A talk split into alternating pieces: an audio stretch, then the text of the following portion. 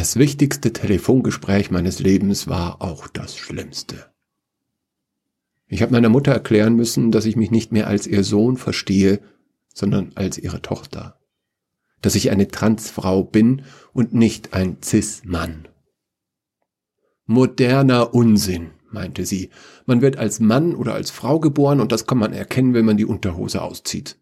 Gut, dass dein Vater das nicht mehr erleben muss, meinte sie. Ja, der hätte dafür wahrscheinlich kein Verständnis, antwortete ich. Verständnis? Totschlagen würde er dich, erklärte sie und legte auf. Sie hat mir drei Tage später einen Brief geschrieben, den ich aber verbrannt habe. Seit diesem Telefonat haben wir kein Wort mehr miteinander gewechselt und uns nie mehr gesehen. Dabei ist meine Mutter eine tolle Mutter. Sie hat mich und meine Schwester geliebt. Als wir klein waren, spielte sie mit uns und es war, als wäre sie auch ein Kind. Ghostbusters zum Beispiel nach der Zeichentrickserie, die damals im Fernsehen lief. Sie war unschlagbar als Dr. Bassingame, Mr. Tummel oder Killerwatt. Meine Therapeutin wollte, dass ich das für sie nachstelle, aber ich konnte und ich wollte nicht. Es tat mir immer noch zu weh, dass meine Mutter nicht mehr in meinem Leben sein wollte. Einfach nur, weil ich die bin, die ich bin. So viel hatte ich mit ihr durchgestanden, den Tod meines Vaters, die Scheidung von meinem Stiefvater, den Spuk, die neuen Hüftgelenke, den Umzug. Meine Therapeutin wurde hellhörig. Den Spuk? fragte sie. Ja, ja, den Spuk. Aber das ist nicht wichtig, meinte ich. Sie ließ nicht locker. Nein, erklärte ich, natürlich würde ich nicht an Geister glauben. Aber es gab eine Zeit in meinem Leben, in der Dinge geschahen, die man nicht so einfach wissenschaftlich erklären konnte. Erzähl mir mehr vom Spuk. Sie beugte sich in ihrem Sessel vor. Naja, ich begann damit, dass meine Schwester und ich Fernsehen guckten. Ich war vielleicht acht. Es war nur Wochen, nachdem mein Vater gestorben war. Da begann es. Da klappte der Sessel meines Vaters sich plötzlich von selber in Liegestellung. Seine Schuhe, die davor gestanden hatten, wurden vom Fußteil erfasst, schlugen in der Luft einen Salto und wumms blieben hübsch nebeneinander mitten im Zimmer stehen. Wir dachten uns nichts dabei, aber erzählten Mutter alles, als sie ins Zimmer kam, um nach der Quelle des Wumms zu schauen. Sie wurde ganz still, setzte sich aufs Sofa und weinte ganz leise. Wenn man acht Jahre alt ist und die eigene Mama weint, dann weiß man nicht, was man tun soll. Wir setzten uns neben sie und taten das, was wir im Fernsehen gelernt hatten, den Rücken streicheln und sanft wie mit einem Haustier reden. Das wird schon wieder, alles ist gut, macht dir keine Sorgen. Aber sie meinte, nein, nichts wird gut. Ihr wisst ja nicht, was das bedeutet. Ihr seid ja nur Kinder. Wir wollten wissen, was das bedeutet, und wir drängelten sie, bis sie flüsterte, in diesem Haus passieren Dinge, unheimliche Dinge. Geisterdinge, meinte sie, bei uns passierten Geisterdinge. Wir waren sprachlos. Es spukt, sagte sie, ich habe das genau aufgeschrieben. Sie holte ein großes Notizbuch mit einem gelben Deckel aus dem Schlafzimmer. Dort hatte sie alle Geistererscheinungen wirklich aufgeschrieben. Es begann mit dem Tag der Beerdigung. Wir sind nach Hause gekommen und alles hat nach Vaters Aftershave gerochen. Stand da. Dabei hatte meine Mutter das schon in eine Kiste gepackt und in den Keller getragen. Dann, am Dienstag darauf, hat das Lebkuchenherz, das im Wohnzimmer hing, dreimal gegen die Wand geklopft. Von selber. Alle Fenster waren geschlossen, keine Zugluft. Eine Woche später, mitten in der Nacht, war der Schaukelstuhl im Zimmer meiner Schwester umgedreht worden und eine ihrer Puppen hockte darin und starrte sie während des Schlafs an. Stand da. Mit Datum. Der Fernseher schaltete sich von selber auf die Sportsendungen um, die mein Vater geschaut hätte. Da stand da auch in Mutters Buch. Der Geist meines Vaters spukte in unserem Haus. So verstanden meine Schwester und ich diese Beweise. Natürlich schliefen wir an diesem Tag nicht in unseren Betten vor Angst. Wir schliefen bei Mutter. Nicht nur an diesem Tag, sondern eine lange Zeit. Bis sie uns eines Tages Norbert präsentierte, den sie in der Arbeit kennengelernt hätte. Der nahm dann unseren Platz im Elternschlafzimmer ein. Der wurde dann kurze Zeit später unser Stiefvater. Mutter hörte auf zu arbeiten. Wir hatten die Hoffnung, dass der Geist meines Vaters uns jetzt in Ruhe lassen würde, wo wir wieder einen Mann im Haus hatten, aber das Gegenteil war der Fall. Eines Tages, als wir von der Schule kamen, fragten die beiden uns, Habt ihr den Keller verwüstet? Natürlich lehnten wir jede Verantwortung ab, wir waren ja auch unschuldig. Na ja, sagte Mutter, also wenn ihr das nicht wart, dann weiß ich auch nicht. Wir wollten die Verwüstung mit eigenen Augen sehen. Mutter meinte besser nicht, das wäre nichts für Kinder. Wir löcherten sie und bettelten, also stiegen wir hinunter in den Keller, wo nur eine einsame Glühbirne von der Decke hing und schauten uns das Schlamassel an. Jemand hatte die Kisten aufgerissen und ausgeweidet. Kleidung und Scherben und zerbrochenes Spielzeug war auf dem Boden geflossen wie Blut aus einer Wunde. An die Wand war ein Kleid meiner Mutter genagelt. Ein Hammer war mit solcher Wucht in den Schrank getrieben worden, dass er stecken geblieben war. Mein Herz pochte mir im Hals. Mir wurde eiskalt. Der Spuk war nicht mehr harmlos, sondern er war brutal geworden. Dafür gibt es keine Erklärung, flüsterte meine Mutter. Ihr könnt das gar nicht gewesen sein. So viel Kraft hat kein menschliches Wesen und Kinder schon gar nicht. Meine Schwester und ich teilten uns mein Bett. Wir wurden schreckhaft und nervös, wir schliefen schlecht, doch es wurde immer noch schlimmer. Eines Abends beim Fernsehen wurde Norberts Arm von irgendetwas gepackt und hinter die Couch gezerrt. Mama dachte zuerst, er macht nur Quatsch, aber so fest er auch zog, er bekam ihn nicht mehr frei.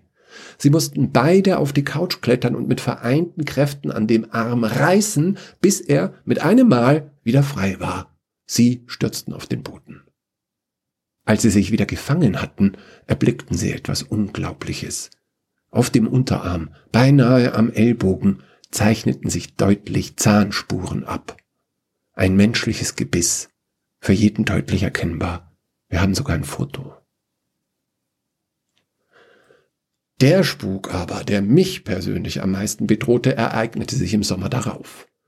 Wir waren auf dem Weg ins Freibad und ich hatte vergessen, meine Wechselbadehose einzupacken.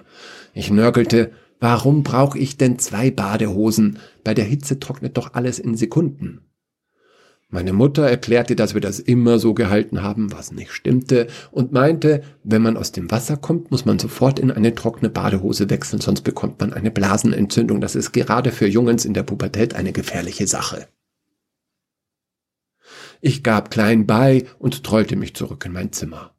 Als ich den Raum betrat, fiel mir auf, dass irgendwas nicht stimmte aber im ersten Moment konnte ich gar nicht sagen, was mich beunruhigte. Dann sah ich es. In meiner Matratze steckte mittendrin ein riesiges Jagdmesser, tief ins Holz darunter gerammt bis zum Anschlag. Ich erstarrte und ich blieb im Türrahmen stehen, bis meine Mutter ungeduldig kam, um mich abzuholen. Was dauert denn schon wieder so ewig hier? Immer noch fand ich keine Worte und ich zeigte einfach mit dem Finger. Warum ist da dieses Messer? Genau an der Stelle, an der mein Herz wäre, würde ich noch im Bett liegen. Was, wenn ich wirklich da gelegen wäre? Ich glaube, Norbert und Mutter haben mich danach zu meiner Großmutter gebracht, denn ich wollte nicht mehr in mein Zimmer. Das Messer haben sie tief im See versenkt, haben sie berichtet. Tja, das ist der Spuk.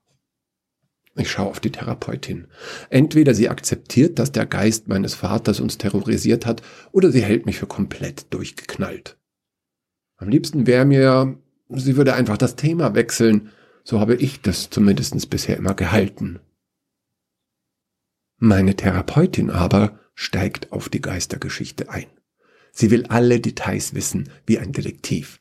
Wie oft hat es denn gespukt? Haben meine Eltern Hilfe gesucht? Habe ich mich Klassenkameraden oder Freunden anvertraut? In welchem Zeitraum hat sich das alles genau abgespielt? Und dann, dann fragte sie mich, als das mit Norbert und der Couch passiert ist. Wo im Raum warst du denn da genau? Das bringt mich zum Grübeln. Mir fällt die Antwort nicht ein.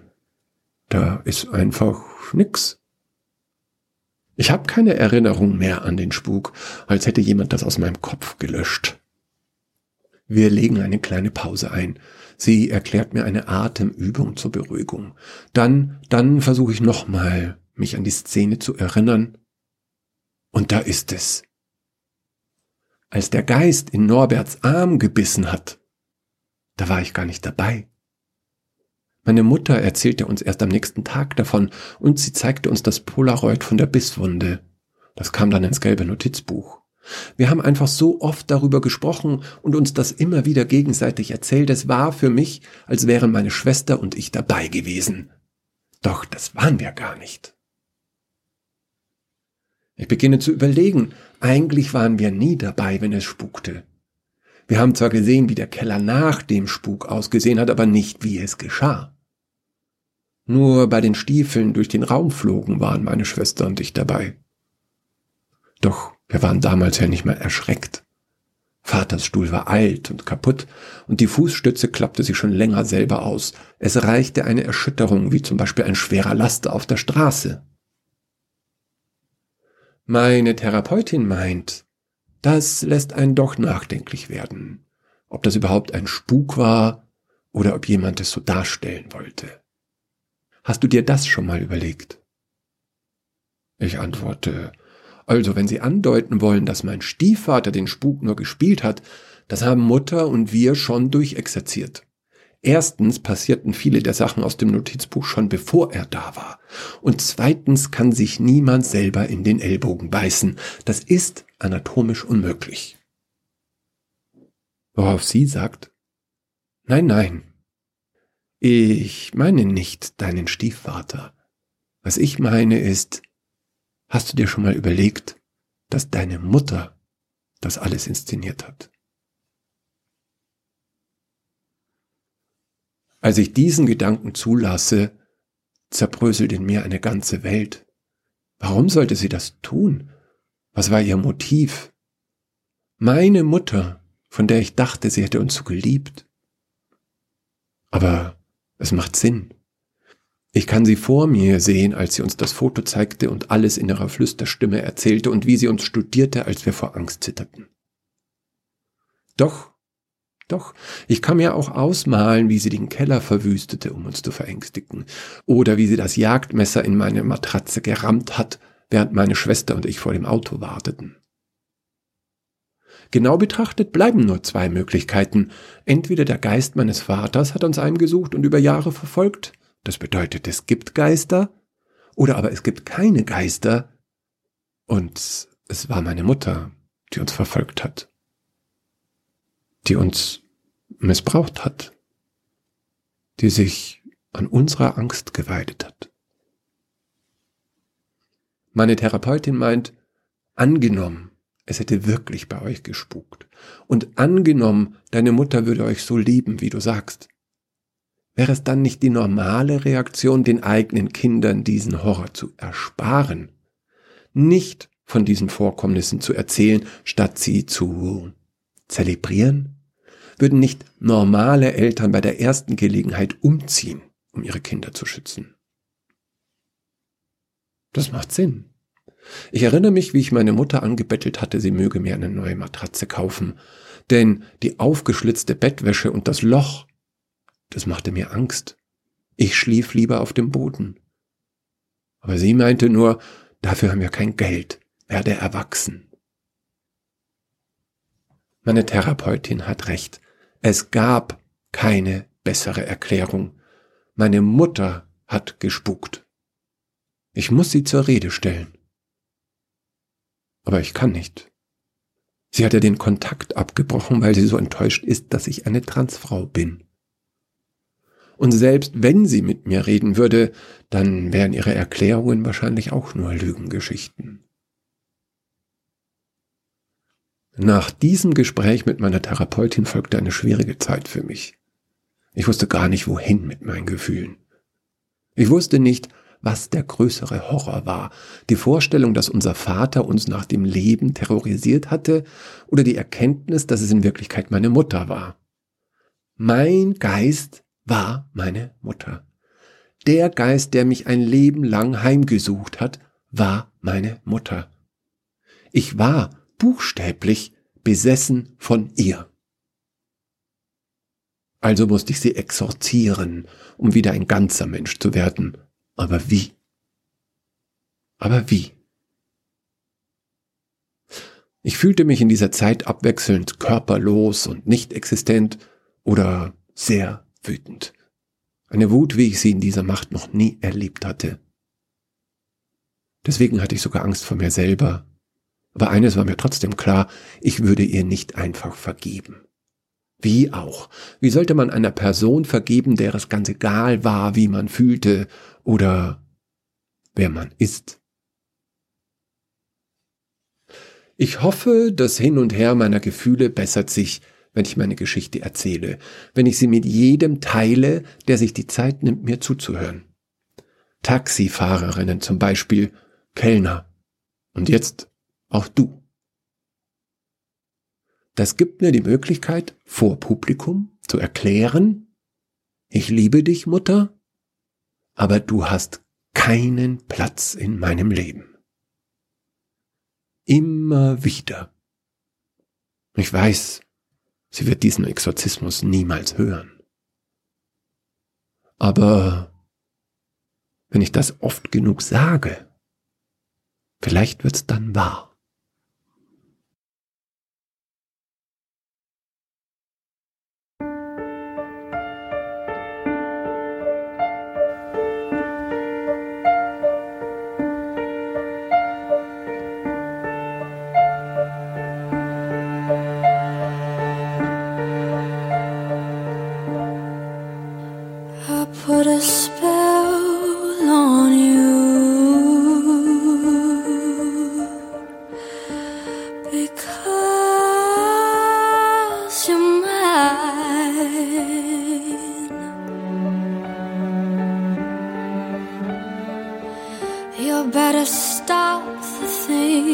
do.